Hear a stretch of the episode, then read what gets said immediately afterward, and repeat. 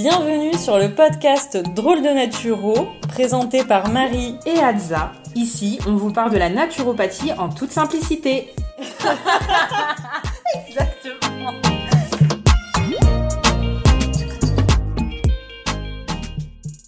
Bonjour à tous, on est ravis de vous retrouver sur le podcast Drôle de Naturo. Salut Adza. Hello Marie, comment tu vas? Eh bah écoute, ça va très bien et toi? Ça va aussi. Ça y est, il commence à cailler le matin. Ouais, il commence à faire froid, l'automne est bien là. Alors du coup, aujourd'hui, on va vous parler de système immunitaire, de comment préserver votre santé avec toutes les personnes qui commencent à être malades peut-être autour de vous.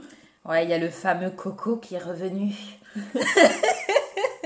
Et puis bon, il y a plein d'autres virus, donc l'idée c'est vraiment de vous aider à prévenir et ou à guérir. Alors du coup, on va commencer avec un petit rappel sur ce qu'est le système immunitaire. Alors le système immunitaire, c'est quelque chose qui va aider euh, l'organisme à se défendre.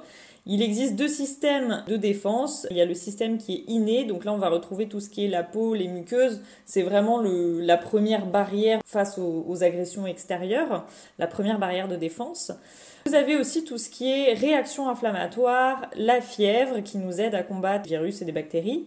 Et vous avez après tout un tas d'autres cellules dans le corps qu'on ne va pas euh, particulièrement citer ou développer parce que ça n'a pas d'intérêt, mais par exemple des natural killers euh, que vous avez peut-être déjà entendu. Voilà. J'aime bien ce nom, les natural ouais, killers. Natural killers, si on dit un peu euh, à l'anglaise. Donc voilà, donc ça c'est vraiment la, la, première partie et ensuite il y en a une seconde Adza. C'est ça. Donc il y a la première lignée de défense et après il y a la deuxième qui va être adaptative. Qu'est-ce que ça signifie?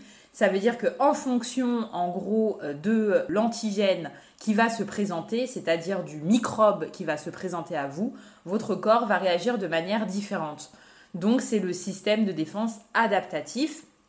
Et là, le corps va produire des anticorps du coup spécifiques à l'antigène qu'il rencontre. L'antigène, c'est vraiment en gros l'agresseur, on va dire.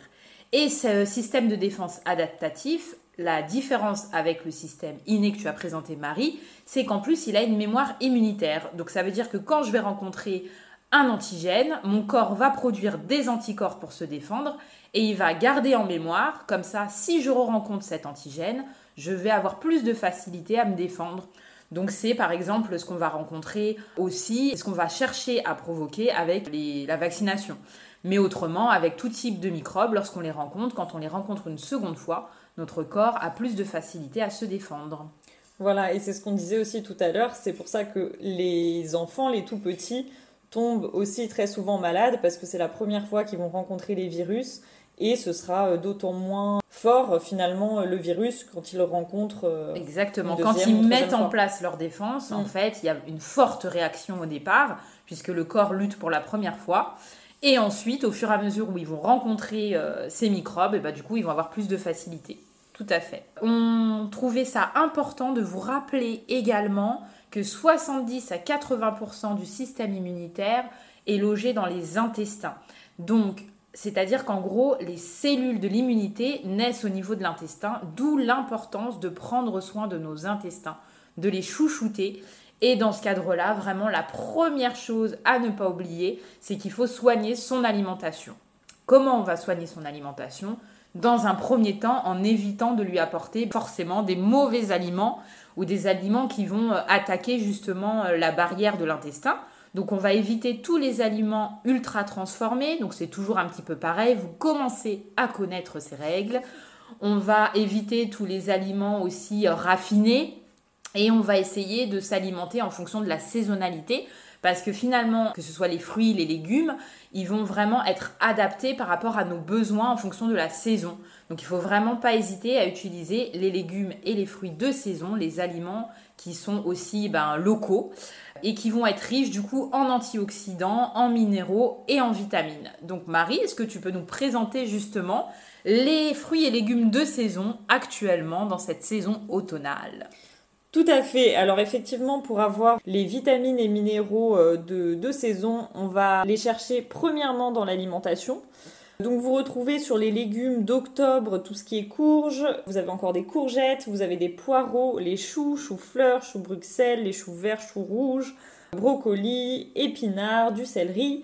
De l'artichaut, les carottes, que vous trouvez aussi euh, très souvent. Enfin, les carottes, c'est. Il y, a une grande saison pour les carottes. Vous trouvez encore aussi du poivron, qui est très intéressant pour la vitamine C. Vous avez les blettes, vous avez aussi de la salade, la laitue. Et n'oublions pas les condiments, ail, oignons, épices, euh, voilà, curcuma, gingembre, etc. Quelle liste Ouais.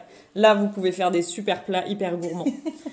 Vous avez euh, dans les fruits, euh, toujours sur le mois d'octobre, les figues, les poires, les pommes, le raisin, les prunes, le coin, le citron. Voilà, la liste elle n'est pas exhaustive, mais ça vous donne déjà des idées. Et sur le mois de novembre, parce que ça arrive vite, vous retrouvez ben, tout ce qui est chou toujours, et vous ajoutez aussi le fenouil, la betterave, les topinambours, le panais, le navet aussi on en parlait en off, le pané, il n'y en a pas beaucoup qui cuisinent parce qu'ils ne savent pas comment le cuisiner. N'est-ce pas? Je me sens concernée. Voilà. Alors moi, ce que je fais, je vous donne un petit tips rapide. Je coupe le pané en, petits bâtons comme, avec, euh, comme les carottes en fait.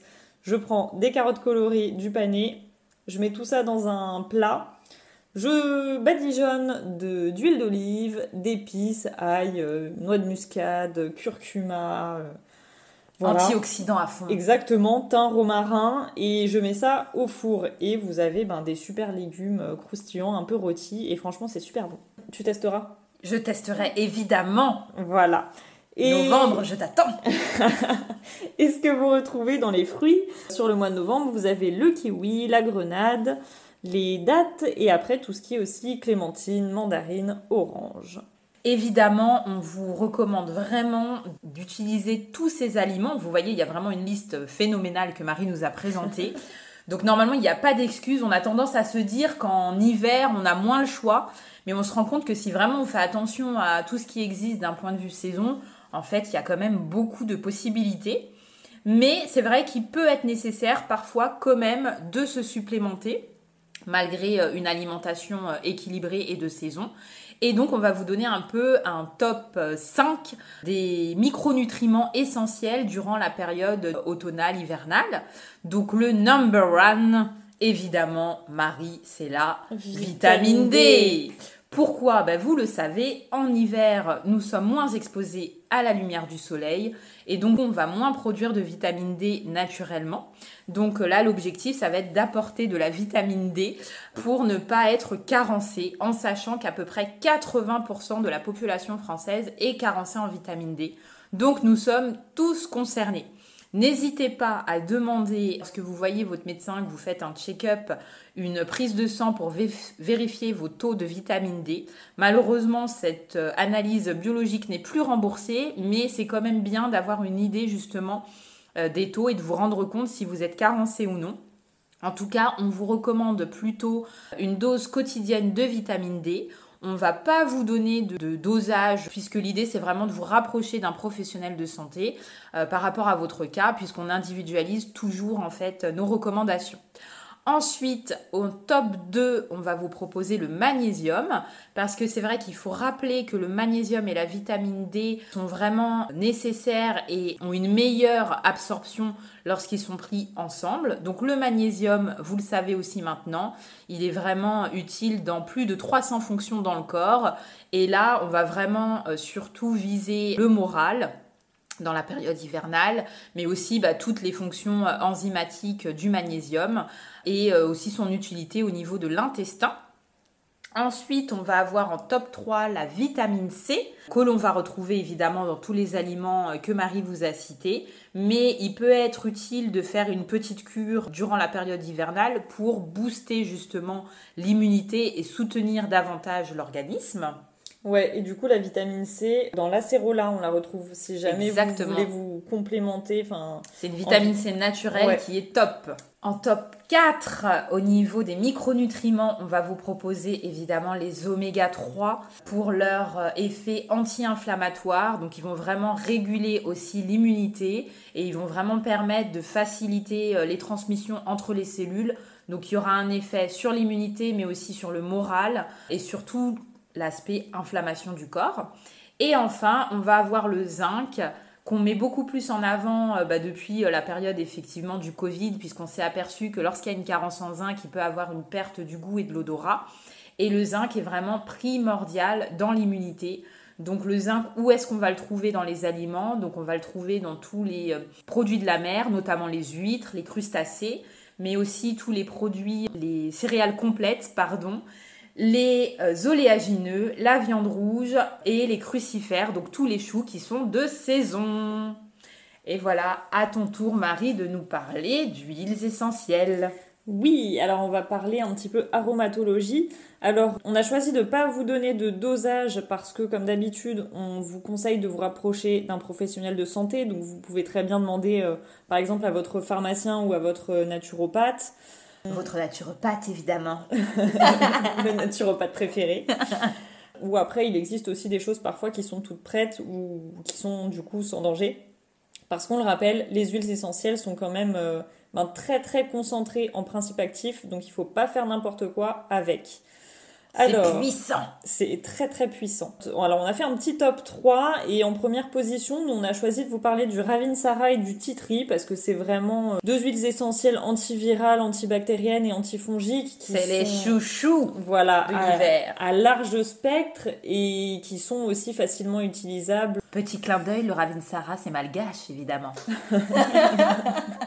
C'est aussi utilisable par les enfants. C'est assez facile d'utilisation. Il y a peu de contre-indications. Il, y en a quand même, donc euh, renseignez-vous.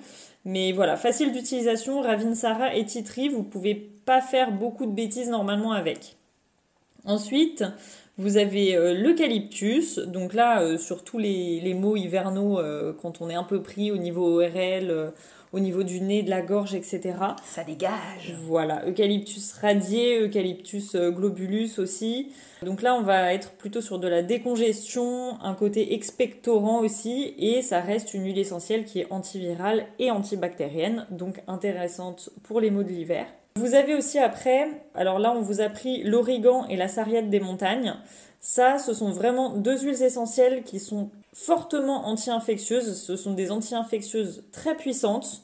Donc, on les utilise pas n'importe comment. Elles sont aussi immunostimulantes.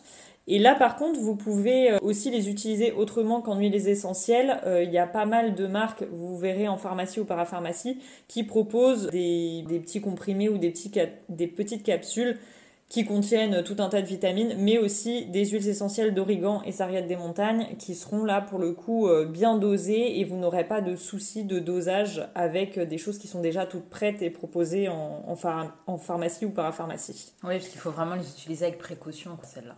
Alors du coup, est-ce que tu veux nous parler un peu de phyto, Adza Oui, je vais vous parler un petit peu des plantes qu'on peut utiliser euh, en hiver et qui vont euh, booster le système immunitaire. Donc déjà, il y a l'échinacée donc l'échinacée, c'est vraiment une plante qui va être immunostimulante et anti-infectieuse. Donc euh, c'est une plante justement qu'on ne va pas utiliser lorsqu'il y a euh, des maladies auto-immunes par exemple ou une immunodéficience, vraiment une pathologie liée à l'immunodéficience, parce qu'elle va vraiment booster le système immunitaire. Mais c'est une plante vraiment très utilisée en hiver. Ensuite, on a évidemment le thym. On peut par exemple l'utiliser en infusion donc le thym, c'est vraiment un anti-infectieux puissant. Elle est aussi anti-inflammatoire. Le thym est mucolytique également et elle est aussi antispasmodique. Donc elle va être intéressante par exemple lorsqu'on va avoir des troubles digestifs parce qu'on va avoir par exemple une petite gastro. Non seulement elle va être anti-infectieuse, donc elle va agir sur euh, le virus en question, mais en plus elle va soulager les spasmes et donc euh, détendre au niveau digestif le thym, c'est le top. Alors, moi, je sais qu'en infusion, j'ai un peu de mal à boire le thym. Je trouve ça euh, fort. Et donc, c'est intéressant dans ce cas-là d'opter pour le thym citronné, euh, qui peut être une bonne option. Et ensuite, on a le sureau noir. Donc, le sureau noir aussi qui est intéressant, notamment pour les enfants, qui va être fluidifiant des sécrétions bronchiques, anti-inflammatoire également, et riche en antioxydants. Donc, on peut le consommer euh, soit en infusion où il y a aussi des sirops à base de sureau. Il active également la sudation. Donc, on vous l'a expliqué tout à l'heure, la fièvre a vraiment un effet important dans tout ce qui est euh, infectieux elle permet vraiment de lutter contre les virus, les bactéries. Le sureau va vraiment stimuler la sudation et donc l'élimination bah, des toxines. N'hésitez pas à utiliser le sureau. Pour rester un petit peu dans les plantes, tu vas nous parler de gémothérapie, Marie. Je voulais juste peut-être faire un rappel sur ce que ça veut dire mucolytique, parce que tout le monde ne sait peut-être pas ce que ça veut dire. Effectivement, Mucolytique, ça veut dire que ça va fluidifier toutes les mucosités. Donc, par exemple, lorsqu'il y a un encombrement, ça va permettre d'éliminer plus facilement euh, cet encombrement et ça va fluidifier toutes les sécrétions. Voilà, merci. Donc ça, c'était pour le teint, mais bon, c'est pas la seule à être mucolytique. Maintenant, quand vous rencontrerez euh, ce mot, vous saurez ce que ça veut dire. Vous pouvez l'utiliser aussi dans un dîner mondain, si jamais ça vous chante. Côté Gémeaux, alors là, euh, bourgeon, on va parler de l'églantier qui est un grand anti-inflammatoire et intéressant dans tout ce qui va être sur la sphère ORL. Donc quand on est un peu pris au niveau du nez, de la gorge, etc., ça peut être intéressant. Vous retrouvez aussi l'aulne glutineux qui va avoir le côté stimulant, stimulant pardon, du système immunitaire, qui va être intéressant quand on a une production de mucosité. Un autre bourgeon qui est très très intéressant, pas que pour les mots hivernaux, mais là en l'occurrence il est aussi intéressant pour ça, c'est le cassis pour son effet anti-inflammatoire. Le top, le cassis. Voilà. Pour ceux qui ne connaissent pas forcément la gémothérapie, la gémo, elle est vraiment intéressante pour plusieurs choses. Déjà parce qu'en fait, les bourgeons sont vraiment concentrés en principe actif jeune et du coup, c'est d'autant plus puissant. Mais il y a aussi, Marie, n'est-ce pas, l'aspect un peu énergétique de la plante peut avoir aussi un effet vraiment euh, sur tout le système, en fait, sur tout l'organisme. Tout à fait. Ensuite, en complément de tout ce qu'on a dit en parlant d'aroma, phyto, alimentation, etc., il faut pas oublier les règles de base qui sont également de sortir, de prendre l'air, Adza, n'est-ce pas On va aller au soleil. Il faut vraiment s'exposer à l'extérieur, à la lumière, même si euh, bah, on perd le soleil plus rapidement en journée. Le fait d'être à l'extérieur, ça va vraiment stimuler le système immunitaire et ça va doper notre morale. Donc on va avoir une meilleure humeur. Voilà. Rapport à la vitamine D, le soleil, on le rappelle, puisque c'est ça qui nous aide à la synthétiser. N'hésitez pas à vous exposer au froid. Alors on avait parlé de la douche froide euh, dans, dans l'épisode sur la rentrée. Si c'est quelque chose que vous avez réussi à mettre en place, ben n'hésitez pas à vous confronter euh, régulièrement au froid. Alors pareil, si vous avez de l'énergie, si vous êtes complètement à plat, euh, n'allez pas vous prendre une douche gelée. Ça, ça va pas être très agréable et ce sera pas bénéfique. Mais en tout cas, si c'est quelque chose que vous avez l'habitude de faire, vous pouvez continuer de le faire ben, cet automne et même en hiver pour les plus courageux. Il y a des gens qui en Bretagne se baignent même l'hiver. Hein. Ouais. Ils sont courageux. Hein. Ouais. Après, bon, allez, cette année, j'essaye de maintenir ça en hiver, vu que je continue à le faire. Mais c'est vrai que moi, par exemple, euh, j'adore courir en hiver à l'extérieur quand c'est un froid sec. Oui. Je trouve qu'en plus, ça dope mes performances, que je suis hyper plus forte. Ouais. Moi, c'est vraiment l'humidité que je fuis. Mais quand il fait froid, j'aime bien euh, courir. Je trouve ça beaucoup plus agréable que quand il fait chaud. Ouais, ah bah, complètement. Bah, du coup, n'oubliez pas euh, l'activité physique, belle transition, parce que l'activité physique, ben déjà, ça garde votre corps en mouvement, ça favorise aussi la stimulation du système immunitaire, ça participe également au chouchoutage de vos intestins. Et, et, à l'élimination des toxines, parce qu'on vous connaît, on sait que vous allez manger des raclettes. Oui, exactement. et vous pouvez en manger parce qu'il faut garder ce côté plaisir quand même. Mais n'oubliez pas de mettre en place quand même euh, des petites actions au quotidien. Euh. C'est quoi ça, Marie? De quoi? L'équilibre Oui, tout à fait. Évidemment, l'équilibre qu'on prône depuis le début de ce podcast. Et ben voilà eh ben écoutez, on a fait un bon petit tour là déjà pour vous aider à, préserver votre santé euh, si, votre entourage est malade autour de vous. Et ben peut-être que vous, vous ne le saurez pas. Ou en tout cas, si vous commencez à l'être, vous pouvez déjà euh, réagir et essayer de... Et à votre entourage qui est malade, Donnez-leur notre podcast. Voilà, exactement, partagez. D'ailleurs, n'hésitez pas à commenter euh, le podcast si votre plateforme d'écoute le permet. Partagez et mettez-nous des petites étoiles euh, si, si, vous êtes content. Voilà, nous on sera contente aussi. Merci Marie et à dans 15 jours. Ben, merci à toi Adza et on se retrouve dans 15 jours. À bientôt. À plus. Merci à tous pour votre écoute. On se retrouve dans 15 jours et en attendant, prenez soin de vous et n'oubliez pas que l'équilibre, c'est la clé. À bientôt